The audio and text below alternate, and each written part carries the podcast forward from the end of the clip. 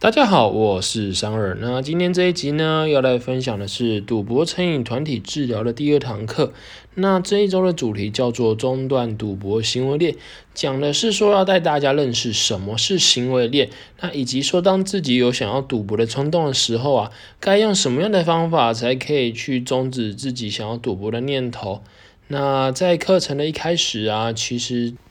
心理治疗师会带大家回顾上周做的两项作业。那第一项呢是一个形式力，上面会去记录说，我们上周至今啊，每天想要赌博的冲动有多大？是想要赌博呢，还是说真的赌博了？又或是说，诶，我我没有事，完全没有赌博。那这时候呢，就会带大家去回顾说，每一个人，每一个参加的学员呢。他们各自在上周至今的状况如何？那当然，有些人就是会有想赌的念头嘛，这绝对的。那有些人就是不小心真的就赌下去了，那也是会有安全的时刻了。那在这边跟大家分享哦，绝大部分呢，大家在上周啊，会是处于安全不想赌博的时刻，绝大部分都是在跟家人相处，或者是真的在很忙的时候才会没有想要赌博的这个念头。那假设是其他时间，可能是空闲的时候啊，或者是呃有朋友想在休就要去打牌啊、打麻将的时候，这时候就可能会比较陷入到想要赌，甚至是复赌，就是真的赌下去的这个过程哦。那不管大家上周至今啊，想要赌博的冲动有多高，那我三个觉得没有关系啊，因为毕竟这才是团体治疗的第二周嘛，所以。大家呢可能还不是很熟悉，说要如何去终止这个成瘾的冲动，所以应该是还好啦。不过我三个相信啊，就是随着大家呃经常来这个团体治疗的课程啊，完成一整个八周的疗程，应该或多或少对自己想要抗拒赌博的冲动会是有帮助的啦。嗯，可能会有帮助，我不知道。那我们就再看看。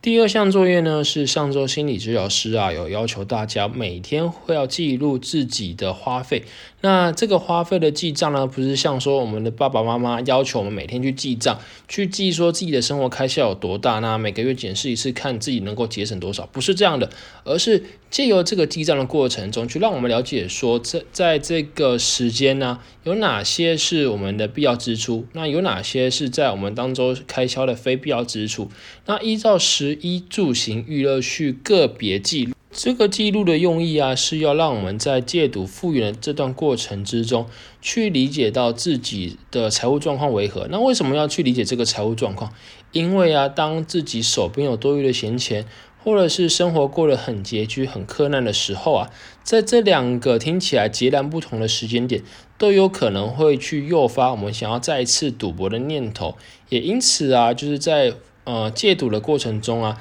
要找到一个过得看起来是舒服，可是又不是那么舒服的状态下，才可能对我们的戒赌是真的有帮助的，不会让我们就是因为一些闲钱的诱惑啊，或者是说我真的过得很苦，我要下个多少钱来让我翻本，让我自己生活过得好过一点。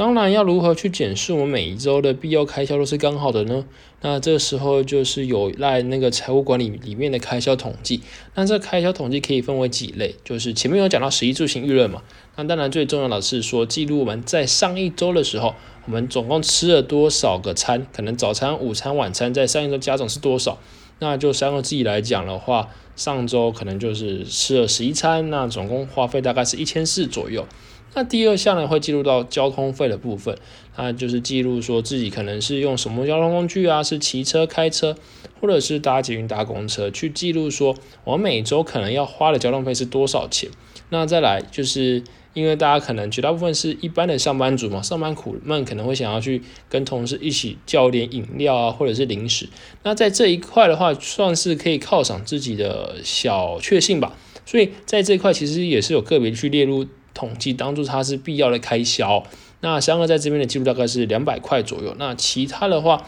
就可能是偏比较非必要开销，或者是有些人他可能会有烟瘾啊，他必须要每个礼拜抽个一两包烟才会让觉得自己是能够有在过生活了。那把这上述的必要开销的花费加总起来之后，我们会把它当做是我们下一周的必要开销的花费。那依心理治疗师的建议来，为了要抓一个 buffer 嘛，所以我们可能会依上周的必要开销，再去加个一两百块的余裕，让我们自己就是过了恰到好处，可是又不是说过得非常好，手边会有闲钱，主要是让我们是希望在每一周每一周的过程，手上都是可以花的刚刚好，对，如此一来啊，既没有闲钱去再赌，那也不会说我现在过得很苦，想要去翻本去翻倍这样。那刚刚前面讲到这些都是必要开销的部分，那大家一定会想到啊，那我总不可能每一周每一周都过得那么刚好，够那么省，不会有其他的花费吧？那这时候啊，如果有其他的花费需要去做的时候，这时候啊，就是我们的财务代理人登场的时刻啊。那财务代理人可以由谁来担任呢？通常是自己身边最信任的伙伴或者是家人，有可能是像父母啊、男女朋友啊、老公老婆啊，或者是自己的子女等等的。在这个做团体治疗的阶段呢，要将我们所有的收入、存折、提款卡、信用卡、现金、多余的现金啊，都交给我们的财务代理人，由他暂时保管。在我们完整走过了这个团体治疗的课程，确认我们真的不会再想要赌博，或者是说想要赌博的时候，也可以用适当的方法去控制我们的毒瘾。那这个时候才有可能是让我们回归正常，就是自行操作财务的生活。当我们今天知道说我每周的必要开销是多少，那以及有了财务代理人，那这时候的财务管理的运作方式就会变成是说，我们把所有的资产都交给财务代理人，请他们在每周一个固定的时间，可能是每周日的晚上啊，去给我们下周必要开销的现金。如果是当周会有额外的非必要开销的话，那就是采取实报实销的方式啊，就是真的做了这个事情，那确认是把钱花在对的事情上的时候，才去跟我们的财务代理人做请款的动作。那不然的话，谁知道说提前给我们多一笔现金是让我们用在对的地方吗？还是不小心被拿去赌博了？对，那也因为说其实每周拿到的钱都是刚刚算的刚刚好的生活费了。那纵使去额外的花费要实报实销，应该也很难花到哪里去。所以这可能在这个团体治疗的这些阶段。或多或少也可以让我们变得是真正的省钱，真正的去重新检视说我们过去的花费有哪些是太多没有必要，也许会让我们达到开源节流中的那个节流吧。好，那假如我们真的按照上述的方式去统计说我们每周必要开销有多少，那也把多余的财务交给我们的财务代理人保管。不过谁有办法保证说自己每周的开销啊都可以？跟自己原本的进度一样，就是算的刚刚好。所以呢，当自己可能有结余的时候，那我们又要该怎么处理这个结余呢？是赌掉吗？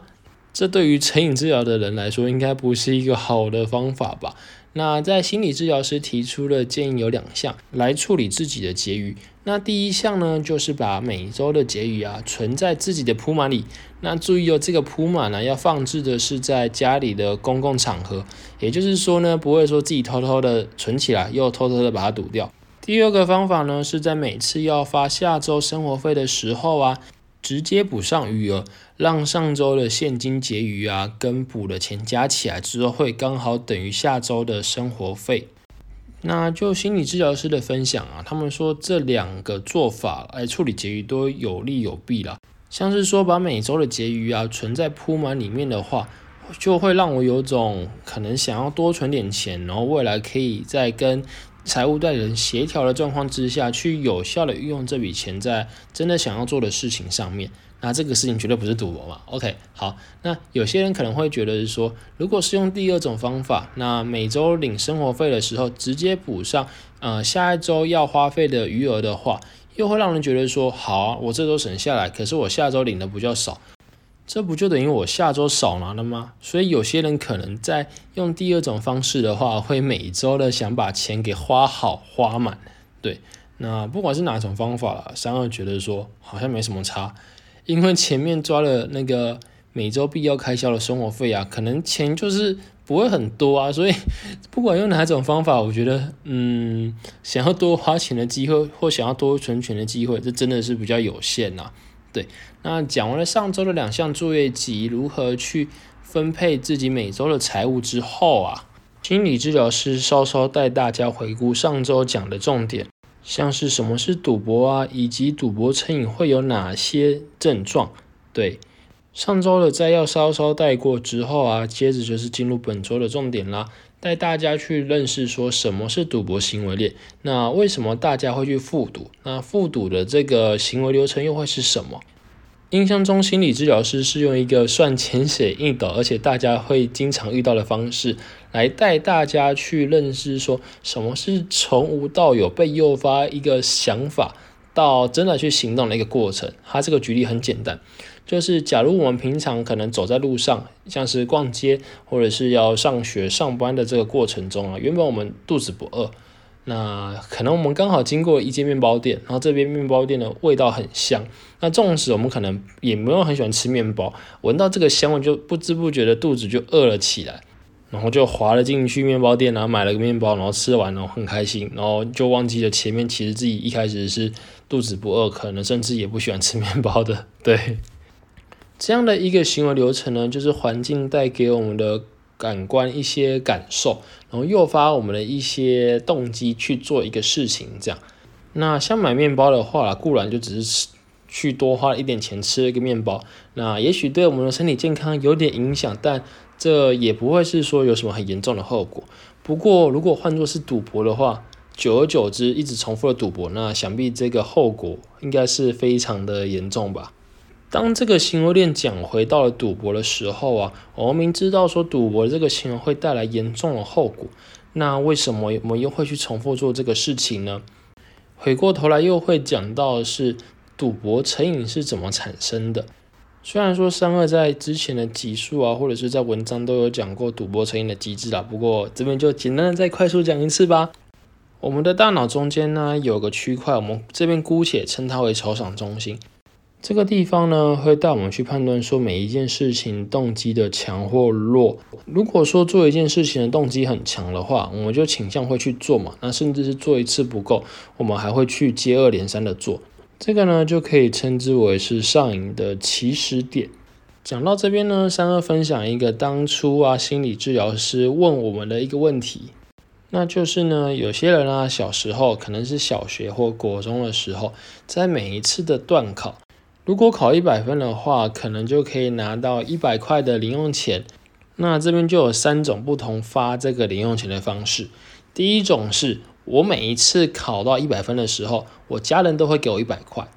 第二种是我每次考一百分的时候，有时候我的家人会给我钱，有时候不会给我零用钱，就是一个随机式的奖励。第三种的话，就是我要重复考几次，假设是我是要重复考了五次之后，我才会有零用钱。那大家觉得说哪一种方式会让小朋友更想要去考到一百分呢？大家想好了吗？如果还没有想好的话，你也可以就是先暂停啊，就是想好之后再继续听下去。好，那我这边先分享一下当初在呃团体治疗中的成员到底是怎么回答的。基本上呢。大家都是异口同声的回答第一项，也就是每一次都考一百分就可以拿到一百块的，这个是会让小朋友最有动力去考的。但其实不是哦，是第二种的方式才会让小朋友更有动力去考到一百分。所以各位听众朋友，如果有爸爸妈妈的话，你应该知道怎么样让自己的小孩会一直想要去考一百分了吧？对。其实第一项跟第三项啊，它都会是类似于工作的那个状态下，就是我每一次做，或者是我固定做几次之后，我才会得到那一次的奖励。这个机制就像是我们一般在做工作的时候啊，我们付出几分劳力，我们就会有几分的收获。至于第二种这个方式呢，可能我们做几次之后，才偶尔会收获得收获。那这个获得的收获全是靠。几率或者是不确定性而得到的时候，这时候啊，我们的大脑会有种不劳而获的感觉，而且很喜欢这种感觉。对，那这个现象不是只有人类独有，就自然界的生物来讲好了，绝大部分都会对于这种透过几率来获得奖赏的模式感到上瘾。对，那这也是为什么赌博啊这种几率性的游戏会让人就是上瘾之后无法自拔的原因。不过啊，大家也应该知道，说就是赌博十赌九输，然后输的时候通常会输很惨。那为什么明明知道这个事情做起来那么惨之后，我们还是不愿意去面对这个会惨输的事实，然后一直赌下去呢？那这就牵涉到大脑的另一个器官，叫前额叶。前额叶可以想象是我们大脑中的刹车。当我们今天知道说做一件事情它有不好的后果的时候，通常啊，我们的前额叶都会告诉我们说：好，今天我们要做一个这个行为，可是它的后果不好，所以那我们就不要做这件事情好了。可是啊，当我们长期暴露在赌博成瘾的环境，或者是充满诱因的地方的时候，久而久之，我们前额叶这个所谓刹车的功能就会渐渐的失灵，往往真的会变得像刹车失灵都坠落山谷的那个样子。所以，当今天我们真的是对于赌博这个游戏成瘾，甚至是要上瘾到无法自拔了之后，那我们要用什么样的方式来去做治疗，让我们可以回归正常人的生活呢？第一个要治疗的呢，就是我们大脑中间的那个酬赏中心。当我们这个酬赏中心啊，让我们对于赌博这个事情感到很渴求、很渴望、一直想要做的这个时候啊，这时候我们只能透过药物的控制，让我们的大脑降低对于赌博的冲动。第二点呢，就是透过我们心理素质，可能可以说是精神力的锻炼啊，我也不知道怎么去讲它。让我们的前额叶发挥它应有的功能，去进而阻止我们真的想要去做赌博的这个事情，从想要赌博这个冲动之中抽离出来。当我们今天知道说，一旦进入了那个赌博的状况啊，就很难去抽离。这样我们能够做的呢，就只有在想要赌博的那个时候，到真正下注的中间啊，想办法去中断自己。想要赌博的渴望，一并且就是适当的转移自己的注意力到其他的事情上面。在知道这种就是中断自己失去的方法之后啊，那首先我们必须要面对的就是去了解说什么是我们想要去赌博的诱因啊。其实啊，不只是说像前面我们在针对财务管理这个议题的时候讲到的多余的钱是一个诱因，任何可能会让我们想要赌博的人，可能是经常只有我们去下注或者去买牌或讨论赛事的人。或者是每天的某一个时间点，我在哪个地方，我就特别想要下注之类的，就是任何人事时地物都可能是要诱发我们想要赌博的这个诱因。那我们回想过去，然后并且能够辨识出哪些是想要让我们赌博的诱因的时候啊，我们就可以安排其他的事情来在那个想要赌博的当下，去终止我们想要赌博的这个念头啊。那简单举个例子好了，假设三二每次在下班的时候啊，就会习惯拿起手机看有哪些呃赛事可以下注。这时候啊，大家就可以很明白的辨识出哪些是想要赌博的诱因啊。第一个可能是下班的那个时间点，因为刚下班觉得就是如释重负，想要来点轻松了，于是打开手机的下意识动作就是看赛事。那这个看赛事又会是第二个想要下注的诱因嘛？当我们今天知道说某个时间点跟某一件事会导致让我们想要去下注，并且真的下注的时候啊，那这时候我们就可以用一些比较不一样的方式来处理这些诱因。那像是什么呢？像是原本我一每天下班的时候，我希望是开启手机，那或许在我下班之前，我就开始播放报道者的 podcast 之类的，然后就去附近的运动中心运动嘛。那这样子的模式下来，久而久之，或许就能够替代掉之前每一次在只特定的情境之下想要赌博的这个冲动。当我们今天能够辨识说哪些是让我们想要赌博的诱因，然后也下定决心要停止赌博，但是啊，就是在我们生活走走，还是会有各种的诱因在影响我们，让我们想要继续赌博。所以，我们必须要把这个停止赌博的想法，把它转成实际的行动。让我们开始持续的去辨认哪些是想要赌博的诱因，并且继续的远离他们。前面讲的是说，我们预期我们接下来可能会有个情景想要赌博，所以我们用其他的行为来替代掉这个感觉。可是啊，当我们实际上不小心好了，可能我们走着走着经过了一个地方，我们就特别想要赌博。那这时候有没有一些特别的方法来中断我们想要赌博的这个念头呢？其实是有的。那心理治疗师有分享四个方法来中断我们的思考。那第一项呢是橡皮筋法，是说把那个橡皮筋套在自己手上了。那当自己想要赌博的时候，就一直拉自己手上那个橡皮筋，让那个橡皮筋弹自己觉得很痛，然后并且在心里默念说：“呃，我想要想别的主题来转移这个想法。”第二种的话叫做冷水法。就是把我们的脸像那个电视剧一样埋到冷水之中，或者是用冰水洗脸，要持续大概三十秒的时间呢，让我们的身体进入所谓的潜水反应，让我们可以迅速冷静下来，然后去就就冷静下来嘛，你知道了嘛，就冷静嘛，对啊。就像以前什么台剧啊，在有人觉得自己可能要喜欢上了，又没有喜欢上那个时候，就会去冲个冷水澡，告诉自己说啊，我没有喜欢他之类的这种冷静方法吧。嗯，大家知道了。好，那第三个呢是所谓的放松练习，就是每当可能觉得说自己空虚、寂寞、觉得冷，或者是想要赌博的时候啊，都可以借由深深的深呼吸，呃，就总共来回十个，来缓解自己紧绷的情绪，让自己的身体放松。但假如走在路上，突然想要有这种冲动的情绪，然后呢，又要在大街上闭眼深呼吸，这样听起来好像有点难度，所以可能比较适合就是在静态环境的时候的一个做法吧。第四种方法呢，就是打电话给另一个人，就是借由跟另一个人的谈话呢，能够让我们的情绪找到出口。这个人呢，可能是知道说自己有毒瘾状况的人，或者是。平常就很愿意跟自己聊天讲话的那个人啊，最重要的是就是随时打过去他都会接，然后刚好又可以排遣自己的情绪，让自己转移自己的注意力了。那以上这四种方法，不论哪一种方法，都三个觉得了，他们都有各自的好处，也有各自使用上的限制。那也是因为这样啊，心理治疗师就是要求我们这一次的回家作业，就去去思考说，当自己有毒瘾当下那个时候啊，用哪一种方法可以最能中断自己想要赌博那个冲动。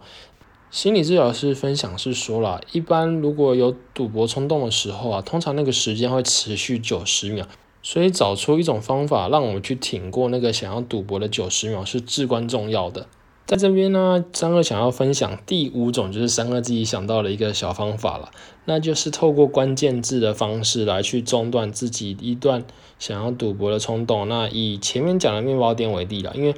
大家有些人喜欢吃面包，有些人会觉得说吃面包不健康了。那以三个自己的想法来讲，好，假设我今天就是肚子不饿，可是闻到面包店很香的时候，也不争气走进了面包店，想要夹起了一个面包。那这时候三个就会对着面包想一个词，那个词叫做癌症。当三个想到面包吃下去可能会导致癌症的时候，三个可能就默默的把这个面包放下，就走出去做三个原本要做的那个事情了。这边三哥想要说的不是吃面包就一定会得癌症哦，不是这个样子的，而是当我们今天想要做一个事情的时候，我们就是可以透过一个非常极端的关键字来中断自己想要做当下那件事的冲动啊。至于这个方法有有没有效，就见仁见智了。如果有人想要试看看，那就试看看吧。对。回过头讲这礼拜的回家功课了啊，除了前面这四项要找出哪几项对自己呃中断赌博的欲望最有效之外呢，其实另外还要去记录说在这周的每一个时刻，到底是有哪个时间点、哪个环境或者是哪些诱因让我们想要赌博，那必须把这些环境都记录下来。经过这样反复不断的练习啊，在未来我们才可以很明确的分辨说，到底哪些是会诱使我们想要赌博的那个诱因呢？好了，这集的团体心理治疗第二周的分享就先到这边。最后啊，三个简单的回应一下最近看到的一些留言啊。那这些留言呢，就是讲到一部剧叫一部台剧啊，叫《大债时代》，那就会讲到说这个《大债时代》里面的谁谁谁啊，他的性格好像不太好。那这样的性格是不是跟赌博相关呢？那三个这边先讲。就是目前来讲，大概时代，因为不是一个人讲到，是大概两三个人讲，所以我有去看这部剧。那对于这部剧的一些心得分享，我就留在下一集的时候再来分享。因为目前还没有看完嘛，我不想说就是去讲一个比较偏颇的状况，搞不好我讲完之后，后面再看接下来的两集，就觉得呃，怎么跟我一开始讲的不一样，那就有点自打嘴巴了。好，那今天的录音就先到这边。如果大家